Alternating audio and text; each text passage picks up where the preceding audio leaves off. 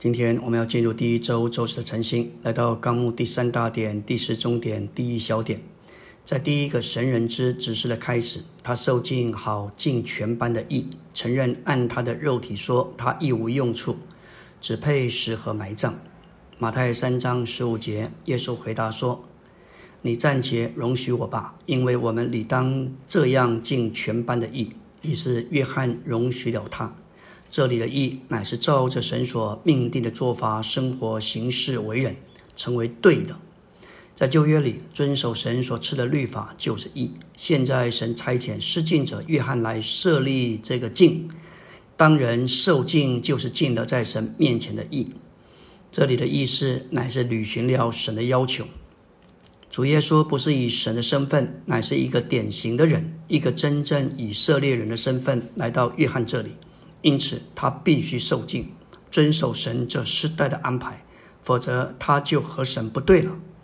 当主在尽职做任何事之前，他所做的第一件事乃是受敬，照着约翰所带进的义路而敬义。主耶稣承认，按他的肉体说，他一无用处，只配死和埋葬。耶稣需要受敬，因为他成了肉体。而肉体在神眼中乃是一无用处，只配死和埋葬。借着敬，将这样一个死人埋葬，乃是义路，而不是律法及其利率和规条的路。按着约翰福音一章十四节，化成了肉体，在此神成为一个肉体的人，就是有罪的人，使神进入有罪的人与罪的有罪的人连结为一。但他只有这。有罪之人的样式，没有这有罪之人的罪，因此他成了一个无罪的神而人者，神人。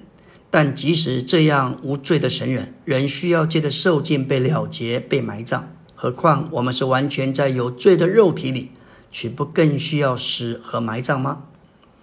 我们看见主用五饼二鱼施饱五千人的神机，训练门徒要跟他学。他望着天，祝福无柄二语，指明他知道祝福的源头不是他这受差遣者，而是父那差遣者。主告诉门徒要跟他学，指明他乃是他们的榜样。按照这个榜样，我们必须看见，无论我们能做多少，我们应当看见，我们仍然需要从源头，就是那从那差遣我们者而来的祝福。使我们能把祝福传给受益处的人。他仰望天上的父，指明作为那受天上的父所差遣在地上的日子，他与父是一，并且信靠父。这是一个非常重要的原则。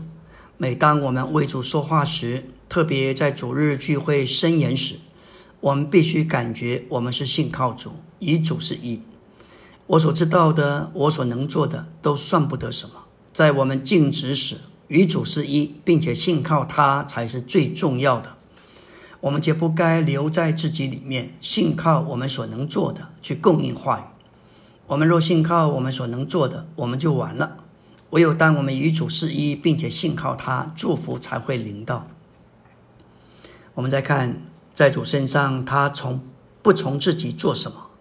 他也是给他门徒做这样的榜样。虽然整个宇宙都是借着他创造的，但他从不从自己做什么。这就是他多次所教导的：否认我们的己。他说：“凡跟从他的，都必须背起自己的十字架，并且否认己。”他在地上乃是过着一种否认己的生活。看见用五饼二鱼施饱五千人的神迹是容易的。但是要从行这神迹者的身上认识我们必须学习的更深功课，却需要启示。这些功课乃是内在的，是更深的，是属于生命的。认识主所行的神迹，并不能给我们什么生命。但是我们若从主行神迹的方式而跟主学，看见生命功课一切详细的点，就会有生命分赐给我们。我们需要从主学这一些活的功课，使我们能过一种神人生活。当主行了神迹之后，他就独自上山去祷告。主没有与群众在一起，留在所行神迹的结果里。